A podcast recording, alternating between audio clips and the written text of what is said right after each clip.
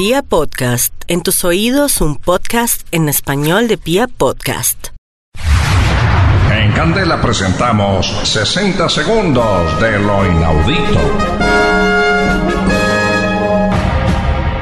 En la mañana del 17 de octubre de 1975, el joven Joseph Ficklock, de 25 años de edad, se encontraba barriendo las calles de Mexican Town, un barrio al suroeste de Detroit, Estados Unidos.